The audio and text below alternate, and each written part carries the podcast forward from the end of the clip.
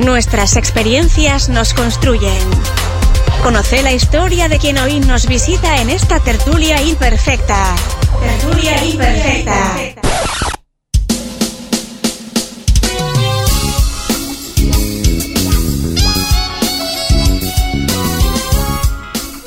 Bienvenidos, bienvenidas a este espacio de tertulia, donde nos relajamos un poco, tomamos un café y recibimos al invitado de hoy para conversar sobre independencia. Y comenzamos esta tertulia imperfecta presentada por ANCAP Rosario, estación de servicio líder en la zona este de Colonia, certificada en gestión ambiental con un fuerte compromiso con el ambiente y la mejora continua. ANCAP Rosario está donde más lo necesitas. Federico Labaña, visionario, confiado y optimista, aventurero, de espíritu inquieto y cierto inconformismo activo fundador de Viajeros Hostels y Sinergia Cowork, autor del libro Cómo jubilarte a los 40, divirtiéndote mucho en el intento. Bienvenido Fede ahora a este espacio más de tertulia. Gracias por la segunda bienvenida entonces. bien, bien, bien. Y, para quien no te conoce, Fede, y bueno, por supuesto va a estar escuchando el otro lado, ¿quién es y a qué se dedica Federico Labaña? Oh, el, el, quién es es muy filosófica, así que empiezo por el a qué, se dedica. Eh, a ver, podría, podría definirme como sí, un emprendedor por, naturaleza. Empecé, a emprender a los 21 años. Eh, emprendedor y viajero creo que son dos palabras que me, definen bastante. Em, también empecé a, viajar y a recorrer el mundo muy joven. Em, he tenido una cantidad de proyectos diferentes a lo largo de mi vida. Tal vez los más importantes, por los que se me conoce un poco más, son una cadena de hostels que se llama El Viajero, que es una cadena que está en seis países en Latinoamérica con 16 este, hostels y, más de más de creo que 6.000 camas en este momento. Eh, y Sinergia Cowork, que es el primer espacio de cowork en Uruguay, del cual ya no soy socio, ya no soy parte, hace cuantos años que, me fui y, ha seguido creciendo y muchísimo en, mi ausencia. Eh, y bueno, y nada, creo que, por ahí la parte de definición más laboral, porque la personal me, cuesta más. Me, cuesta más. Me sonrojo para, para definirme.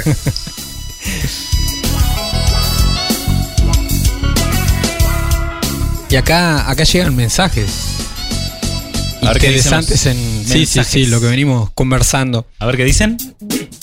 Paola dice, nos enseñaron a ser empleados, sin lugar a dudas. Muchos crecimos impregnados de los mandamientos del buen empleado. Y después, ser jefes o empleadores nos cuesta y no nos gusta porque es la figura mala del cuento. Yo fui empleada desde los 18 años, hoy soy independiente, me sentí siempre muy cómoda, es un lugar fácil. Muy bien, muy bien Paola, muchas gracias. Que se comunicó al 091-899-899. También siempre están presentes ahí Freddy Fátima. Enviando sus saludos. Y esto del lugar fácil o difícil, ¿identificás como algún momento, Federico, en el que te diste cuenta cómo querías vivir tu vida laboral? Eh, a ver, primero te, hago una cortita, eh, Eduardo, de, del mensaje de Paola que, está bueno del tema de estar de los dos lados del mostrador y es súper recomendable, ¿no? A cualquiera que quiera emprender, creo que también le, recomiendo que también primero trate de ser empleado y saber cómo es estar de ese, lado y eso te hace crecer y entender a la figura de después de, del, jefe o del patrón y cómo, y cómo nos ven. Creo que es importante para salir de esa especie de lucha empleado-jefe, empleado-patrón, que, es, muy negativa y que creo que los emprendedores eh, sabemos que, lo mucho que sufrimos para poder generar trabajos y, demás. Este, pero bueno, eso me, quedó y, hace muy poquito en una de las presentaciones que tuve del, libro, eh, se me acercó una chica relativamente joven que me dijo, yo te escuché hace 5 o 6 años en una charla que vine a dar a la, facultad y, y fue la primera vez que me cayó la ficha de que se podía, que estaba estudiando no para ser empleada. Yo siempre pensé que estaba estudiando para trabajar, en, en este caso, en un estudio contable o en algo así. De golpe veo caer este muchacho de remera, de championes, que supuestamente era un empresario, esperábamos a alguien de traje y corbata, y vino este muchacho de pelo largo y, a, contarnos que se podía hacer otras cosas y que, que había una posibilidad de, no ser eh, empleado. Entonces me, pareció interesante por ahí, por ahí traer esto. Y, bueno, si, si, si, identifiqué cómo, cuándo quería, cuándo quería ser, ser, libre o ser, o ser mi propio jefe, después la pregunta más o menos. Sí. Eh, como te decía, yo creo que, lo supe muy de chico. Eh, eh, muy de chico. A ver, sabía que iba a tener que hacer un trayecto laboral y trabajar para, para otros y demás y aprender, pero que algún momento quería trabajar por mi cuenta y ser yo el que tomara mis decisiones. O sea, ser el dueño de mi destino. Claro laboral, pero también personal, ¿no? O sea, porque había muchas cosas, insisto, yo soy un fanático de, los viajes y de conocer el mundo, eh, y para eso necesitaba libertad de tiempos y también una, posibilidad económica que, no, es fácil. Este, viajar ahora es más barato, pero en una época era bastante más caro. Sí. Y entonces tenía claro que la única forma era esa, para bien o para mal, este, iba a tener que hacer ese camino, si no, no iba a estar realizado con, conmigo mismo eh, si no podía cumplir. Lo pongo un poco en el libro, ¿no? A veces hay personas que, escuchan, no sé, les encanta la naturaleza, el contacto con, con el campo y demás, pero trabajan en una oficina, en una ciudad y demás. Entonces no está siendo consistente con, con, lo que querés ser, ¿no? con lo que realmente te apasiona. Y no basta con que te vayas una vez cada, al año, cada seis meses a, al campo, ¿no? O sea, busca algo que, que, esté mucho más relacionado con quién sos. Y, eso fue un poco lo que me pasó a mí. Yo estaba a buscar algo que estuviera relacionado con quien yo era, porque no, no, eh, no consigo una persona separada, o sea, soy una persona en el trabajo, soy una persona que trabaja de esto, pero en mi vida soy otra cosa, en el resto de mi vida soy otra cosa totalmente diferente. Para mí no, pasamos muchas horas en el trabajo, eh, casi más de las que estamos haciendo otras cosas, ¿no? Como para que el trabajo sea algo que no nos guste y, nos, saquemos nuestros gustos por otro, por otro lado. ¿Por qué? Si, si me puede gustar las 8 horas o 10 horas que trabaje, me pueden gustar las 8 o 10 horas que estoy fuera del trabajo. Entonces, para mí era eso, un poco ser integral en, en, todo lo que hago. Excelente, Federico. Y en, tu libro estabas mencionando también em, eh, como las primeras decisiones en cuanto a, esta forma de, ver la vida y tuviste un cambio en, el, en la secundaria. Este, tomaste una decisión de, irte de, una, de un liceo a otro.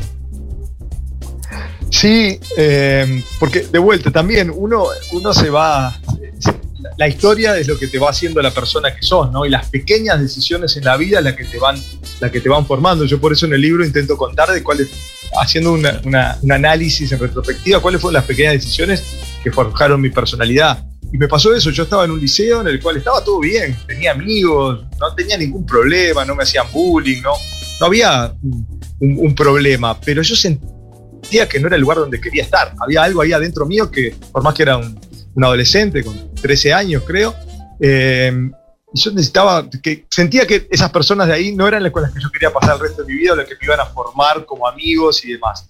Eh, y bueno, la decisión cómoda hubiera sido quedarme, era un liceo que estaba cerca de mi casa, etcétera, y decidí cambiarme, fue una decisión que mis padres como que no entendían por qué, pensaron que era la locura adolescente y que iba a volver, un liceo que me quedaba lejos, que tenía que en ómnibus, y, fue una de las cosas que, una decisión que me costó mucho porque los primeros meses me lo pasé muy mal, porque era un, era un chico bastante tímido, introvertido, pero, pero bueno, aguanté y después realmente fue una decisión que me, yo creo que fue una de las que me cambiaron la vida, porque conocí personas con las cuales realmente yo sentía que eran personas que me podían ayudar a crecer. Eh, y, y, era el tipo de gente con la que quería estar y compartir y demás. Entonces, como esas pequeñas decisiones entre el confort y quedarte donde estás o hacer algo arriesgado que la pases mal. Yo esos tres primeros meses volví a casa llorando y mi madre me decía, bueno, volvé al liceo que ibas antes, ¿cuál es el problema? ¿Te, Yo decía, no, yo tomé esta decisión y voy a ser consecuente. Me pasó lo mismo cuando con 20 años decidí irme de mochilero solo a, recorrer un poco el mundo, Europa en aquel momento, y, también hubo momentos donde estaba, digo, ¿qué hago acá solo? No conozco a nadie, no hablo con nadie, estoy mal, mejor me vuelvo. Lo fácil era volverme para casa, claro. a mi zona de confort con mis amigos, pero digo, no, yo me planteé que esto era importante y lo tengo que seguir, este, y me toca animar a hablar con personas porque nadie va a venir a hablarme a mí. Eh, y bueno, esas, esas cosas son las que te van formando la personalidad y te van dando también la autoestima necesaria para eh, animarte, ¿no? O sea, en este caso el emprendedor tiene que ser arriesgado, tiene que tener ese coraje y el coraje también te lo da la autoestima. Cuando vos tenés confianza en ti mismo es cuando más te animás a hacer cosas eh, y esa confianza, esa autoestima te la dan las decisiones que, difíciles que vas tomando y que vas este, pasando. Y ahí eh, Federico justo menciona un tema más que interesante que es el contacto con ciertas personas, los vínculos con esas personas, eh, qué impacto tienen en el crecimiento futuro. Eh, bueno, todos estos temas de, las de las redes. Así que en, este camino emprendedor, digamos, ¿qué, qué importancia tienen los vínculos? Muchísimas. Este, yo incluso dedico un capítulo a eso en el, libro, ¿no? Lo importante de, las relaciones personales reales, ¿no? Yo separo lo real de lo virtual, porque hoy la gente cree que porque tiene tantos seguidores o amigos en redes eh, y, está muy sola. Y realmente la gente con la que contás cuando necesitas algo, y hablemos de emprendimiento, a mí me ayudó muchísimo los vínculos que tenía, desde conseguir, no sé, el primer hostel tenía que hacer las cuchetas y un amigo tenía una carpintería y me fió las camas, y etcétera. Y había otro amigo, una amiga arquitecta que me ayudó y me hizo los planos y no me cobró hasta que yo no podía pagarle, y así, así, así. Y así vas consiguiendo contactos y así alguien te da este, siempre. Entonces, y esas redes son clave construirlas, ¿no? Y a veces me preocupa por, por, por de vuelta, por los más jóvenes que están muy en las redes digitales y no tanto en las personales eh, y hace toda la diferencia. Yo, yo también hago un listado en el libro de, de, diferentes negocios que pude concretar, en el caso de los hostels, gracias a personas que conocí, gracias a, a haber sido parte de asociaciones como asociaciones de hostel, donde íbamos, nos juntábamos, nos hacíamos amigos. Y que digo siempre también que lo, lo que más importante son los amigos que hice, mucho más que los negocios que hice. ¿no? Me, quedo con esos aspectos que, que, son para toda la vida y que los sigo viendo. Eh, pero también eh, me, han ayudado muchísimo a eso, a poder, a poder crecer y generar más cosas, esas personas que he ido conociendo. Si no, seguramente muchos de los proyectos que hice no hubieran pasado si esas personas no hubieran estado y no, las hubiera conocido gracias a hacer mucho. Hoy en día se habla del networking como palabra más, más cool en inglés, pero básicamente es eso, es tratar de conocer gente, salir, ir a actividades, a eventos, a lugares. No se conoce gente sentado en un sillón desde un celular. Eso para mí es, es clave. Clarísimo. Seguimos en Facebook e Instagram. Somos imposibles. Varias cosas interesantes en esta historia emprendedora se entrecruzan. Yo me quedé un poco pensando esto como de revelarse, ¿no? Que, bueno, decías es propio tuyo, Federico. revelarse frente a por ahí una idea que, que está como esta del sacrificio versus esfuerzo, digamos. O sea, el, valor del sacrificio y de estar en ese lugar que no te gusta tanto, pero bueno, hay que estar. Ese pero bueno, hay que hacerlo. Pesa mucho ese pero bueno. Pesa un montón, pesa un montón. Y, a veces parece que cuando querés tomar esa decisión de moverte de ese lugar, justamente ahí surgen todas las voces de en contra de quién te mandó hasta, hasta juzgando la idea de querer vivir bien. Y, veo que para vos esto es como muy orgánico, digamos, muy natural, esto de la vida personal, laboral, todo. No, no hay una división, tampoco un peso. Sí, a ver, yo te, digo, a mí, de vuelta, soy un agradecido que eso sale naturalmente, ¿no? Por más que tuve que este, lidiar con, con, todas esas contras, yo iba, iba, iba, y cada vez que me decían por algo será, viste, no tendría que haber metido, a mí era como más me daba ganas de callarle la boca a esa persona. Y quería, insistía una vez más, era como el que le pegan y se levanta y voy a por otra porque eh, cuando la mayoría de las personas no, les va mal, se, deprimen, se bajonean y todavía viene alguien que, te quiere o que querés y te dice, pa, viste, no, por algo será, mejor volver a donde estabas y la mayoría vuelve a donde estaba. Y, ese, es un, ese es un error y es un tema de vuelta que, que tenemos que tratar de, combatir culturalmente de, que está bueno salir de nada, de esa zona de confort y, animarse y que no, y que no, que no se pierde nada con, eso. Y contanos eh, alguna anécdota ahí de, del comienzo del el primer hostel ahí en Montevideo. ¿Cómo fue? Bueno, les cuento una, justamente de, esto mismo que venimos hablando. Yo, eh, cuando vengo, pienso en la idea de un hostel, hago todo el, análisis de mercado, el estudio, que eso también se lo digo mucho a los emprendedores. Tampoco es solamente coraje, valentía y soy arriesgado y por eso armo algo y ya está. La piscina tiene que tener algo de agua. Eh, exacto. O sea, eh, entonces, estudien bien, vean que lo que quieren hacer tiene su sustento, sean profesionales, hagan un análisis, piensen cuál es su público objetivo, cómo van a llegar, cómo van a, cuál es el punto de equilibrio de su negocio. hay una cantidad de cosas que uno tiene que ser profesional para tener menos riesgo de, fallar. El, riesgo de, de, fallar siempre está, pero cuanto más profesional y organizado sos, mejor. Tampoco te puedes quedar eh, siempre en el Excel y no animarte a salir, que eso también pasa. ¿no? Los que siempre tienen un proyecto pero nunca se animan, no, no. Es el justo medio entre. Hay un momento en que ya no hay que hacer más Excel y que hay que tirarse al agua, pero tampoco tirarse al agua sin, sin analizar. Pero bueno, dicho esto, luego de, analizar y que decido hacerlo, eh, empiezo a buscar y claro, lo que me pasaba es que cada vez que conseguí una casa que era ideal, en aquel momento, estamos hablando año 2003 por ahí, en la ciudad vieja de Montevideo estaban todos los bares, se, había armado una movida buenísima, que era la parte histórica de, la ciudad con la movida nocturna, que era lo que pasaba en las grandes capitales de Europa y demás, y estaba buenísimo para poner un hostel ahí. Y yo sabía que tenía que ser en determinada zona, no podía ser mucho más de ahí. Empecé a buscar casas y cada vez que conseguí una casa que era buena para este negocio, cuando estaba por cerrarlo, el dueño se, digamos, se daba vuelta y, no quería, pues justamente por ese prejuicio con, lo que era un hostel, ¿no? Claro. Y me pasó mucho, me pasó mucho al, punto que estuve un año y medio buscando y se, me cayeron muchas propiedades. Siempre digo lo mismo, un año y medio son 500 noches, 500 noches que te vas a dormir todas las noches con la misma frustración, la misma amargura de algo que querés, que sabés que, que, que es viable y que no. Hasta que llega un momento consigo una casa que era ideal, estábamos a punto de firmar y el momento que estábamos por el, una hora antes de ir a firmar, me llama el de inmobiliaria y dice, disculpa, el dueño se arrepintió, no, te la Y yo dije, y ahí obviamente están los que te quieren mucho y te dicen, viste, ya está, ¿no? Hasta acá. Claro, hay señales, te decían, hay señales. ahí va, te dicen, son señales. Y yo digo, bueno, tal vez es una señal de si la querés, una más. Peleala más.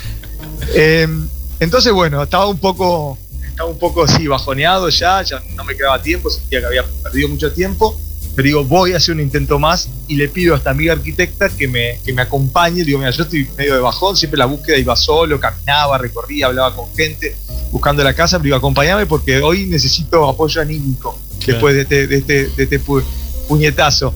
Entonces, la cuestión es que ella me deja plantado, llega tarde, yo la espero como media hora, esa media hora que, habíamos quedado en un punto de encontrarnos, camino, subo y bajo la calle, la calle Ituzaingó, ahí cerca de la Plaza Matriz y veo un local que dice se alquila, pero un local a la calle. A mí a la calle como que no me interesaban porque era más para un restaurante o algo así, son locales más caros. Yo buscaba algo más en altos y con habitaciones.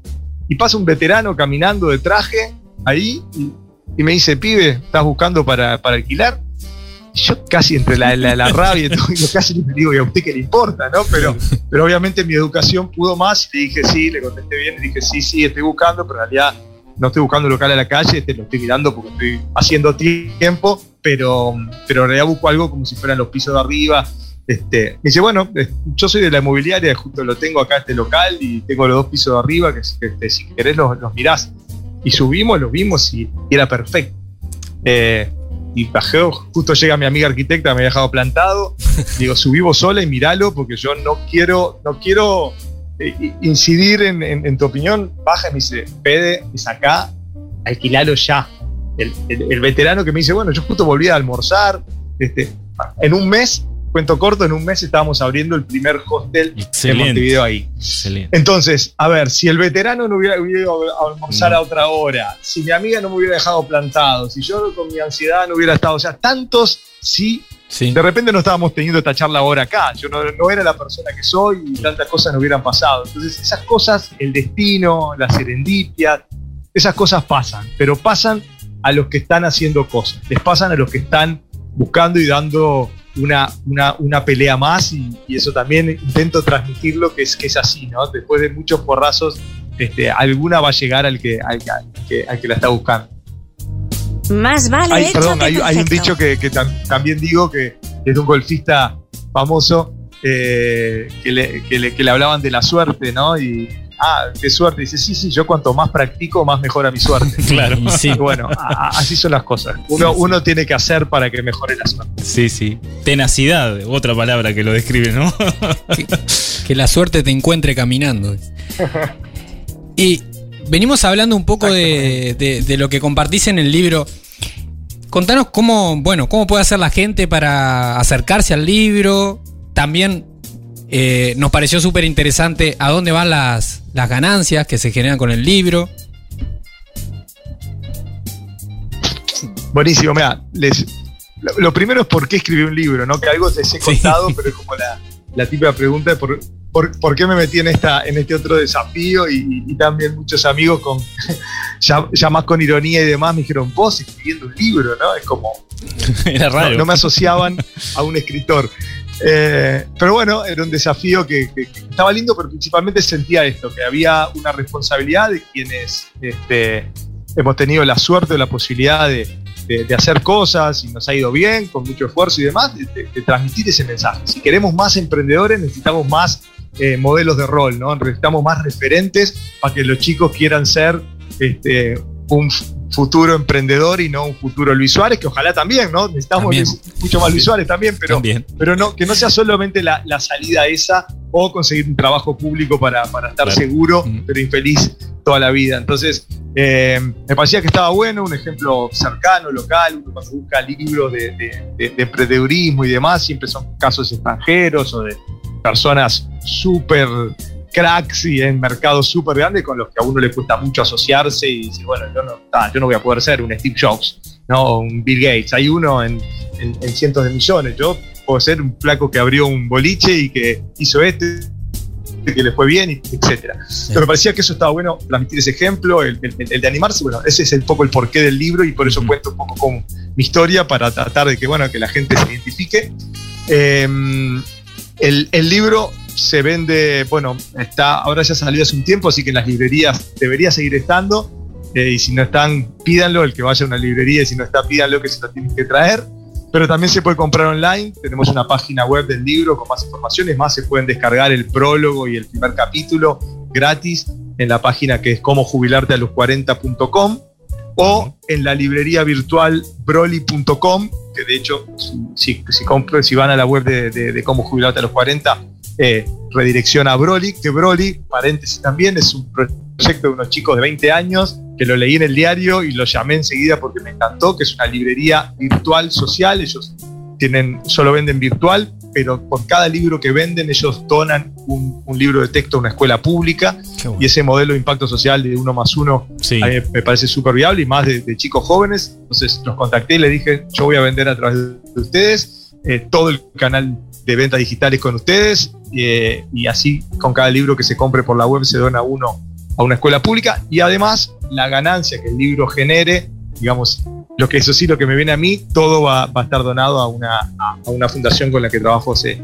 muchos años que se llama Onbiham, Yoga y Valores en Cárceles, que trabaja con, con privados de libertad y liberados y sus familias. O sea, con lo cual, el que compre el libro además va a estar haciendo una, una obra social este, así que bueno, los, incentivo con esto a, comprarlo. Totalmente, totalmente. Excelente, excelente. Javier, vos, ya lo llevas leyendo varias veces. Sí. ¿Ya te estás por retirar también? también, también. Y hay un concepto que, me encanta, que me gustaría que lo comente lo más breve posible, que es lo que acaba de decir serendipia. ¿Qué es una serendipia? Mira, es un concepto que yo lo aprendí de, grande, ¿no? no lo conocía lo dijo una amiga española hace, hace muchos años charlando, este, me dijo, pero vos sos una serendipia viviente, y yo, ¿qué es eso? bueno, serendipia creo que la definición es algo así como un evento o hallazgo afortunado que se da por estar haciendo otra cosa. Eh, y creo que el ejemplo que conté recién este, es un poco eso, ¿no? Y es lo que a veces uno llama el, destino, ¿no? O esa suerte con esa mezcla de destino. Eh, y, había, había una frase hablando de, que en el libro, bueno, vos Javier que lo leíste habrás visto, ¿no? Me gusta empezar cada capítulo con una frase de alguien importante que está buena y que, que ayuda a uno a veces como muletillas mentales. Eh, hay una frase que fue la que, la que pusimos en sinergia cuando abrimos, que es de Picasso, que, que dice, la inspiración llega mejor que te encuentre trabajando. Y, ese, y es un poco todo eso, ¿no? Es el, el, estar, el estar rodando, el estar en actividad, el estar haciendo cosas, el no quedarse. Entonces esas serendipias, esas casualidades o ese destino o esa suerte llega si uno está haciendo cosas, llega, en algún momento llega. Eh, si uno está solamente lamentándose o, o, o algo así, es, es, es, mucho más difícil, por eso que me gusta y bueno, profundicen en el concepto que, que, que está muy bueno. Hay hasta una película americana que se llama Serendipity. Y hay, y hay un, Perdón el chivo, porque ni siquiera ni siquiera apoya. Pero hay un stand-up de, de, Rada que a mí me encanta. El último espectáculo es Serendipia. Serendipia. Ya, habla de esto mismo. Buenísimo, ah, buenísimo. Lo voy a buscar, lo voy a buscar, no sabía. Sí, sí, sí. Y tenemos para vos, escuchá. Tenemos para ti una pregunta imposible. ¿Aceptas este desafío? Sí. Una pregunta imposible, muy bien. Buena elección. La pregunta es... La pregunta para vos es, si todo fuera posible, ¿por qué otra cosa cambiarías tu independencia? Wow. Uh, a ver, no, no, no me quiero poner cursi con esto, pero yo creo que la única, por lo único que cambiaría eso sería por un bien mayor para, para, para otros, ¿no? Para, me, me, me, suena pregunta de mí que quiero la paz mundial, pero eh, la, la, verdad, claramente no, no, no, cambiaría mi libertad y mi dependencia por nada, salvo que eso fuera por al, algo, un bien colectivo o, ni que hablar, a, a, algún ser querido que le pudiera hacer, hacer un bien, quizás eso es como muy abstracto, pero no, la, sinceramente eh, creo que no hay nada más valioso que, que, eso, que la independencia, que la libertad, que poder tomar nuestras propias decisiones, ese libre albedrío de decidir cada día qué es lo que queremos hacer con la mayor libertad posible, yo lo cuento un poco también en el libro, eh, tratando de motivar, ¿no? Pero eso de que yo elijo a qué hora me quiero despertar, elijo qué quiero hacer, elijo a qué hora quiero desayunar, elijo, ¿no? Tomo, tomo, tomo mis decisiones y no hay, no hay un trabajo que me obligue, bueno, con las responsabilidades del caso y sabiendo que siempre tengo que hacer cosas, pero no, no me vienen, no me vienen impuestas. Este, creo que eso a los que. Por eso también se dice cuando uno pasa al lado de ser independiente, de trabajar por su cuenta y demás, es un camino sin retorno, sí. ¿no? Es muy difícil después volver a, a, la relación de dependencia. A veces no hay más remedio y a veces se vuelve por un tiempo, y pues, pero uno siempre quiere volver a, a este lado de la independencia, creo que, que es insustituible. Bueno, eh, agradecidos totalmente, Federico. Sabemos que te tenés que ir, así que. Estaríamos conversando horas. Sí, tenemos, horas. tenemos un listado acá de, de, preguntas que todavía quedan pendientes. Pero bueno, te agradecemos, por supuesto, tu tiempito, tu espacio y bueno, compartir todas estas experiencias. A todos los oyentes los invitamos a que compren el libro, que realmente es, cambia un poco la visión de cómo vivimos o cómo pensamos en determinadas cosas. Así que gracias, Federico, por compartir este espacio. No, por favor, gracias a usted. Yo también. Se me hizo cortísima la charla. Me quedo con ganas de seguir, de seguir conversando. Lamento que les dije que me tenía que ir. Es más, me querría ya retrasar un poquito, quedarme un poco más. Pero bueno, de, de repente hay un, un, una segunda oportunidad. Siempre. Un segundo siempre. tiempo en algún, en algún momento. Encantado de charlar con ustedes. Felicitaciones por el programa y por lo que están haciendo. Creo que también es súper importante para esto de, de, de, tratar de inspirar a más gente a esos, a esos imposibles que no son tan imposibles, así que gracias a ustedes por, por esto y a las órdenes y a los que me quieran contactar y demás, eh, siempre encantado de poder dar una mano, un consejo, este, o lo que sea. Un abrazo grande para todos. Un abrazo. Gracias. Tremendo gusto. Federico Labaña fue parte de Imposibles. Haz clic en el botón para no perderte nada y compartí este programa con tus contactos. Imposibles es una producción de Rosario FM. Creación y conducción, Javier Filiuti y Eduardo Hernández. Arte y diseño, Ecocomunicaciones. Edición y mezcla, Rodrigo Amado y Eduardo Hernández.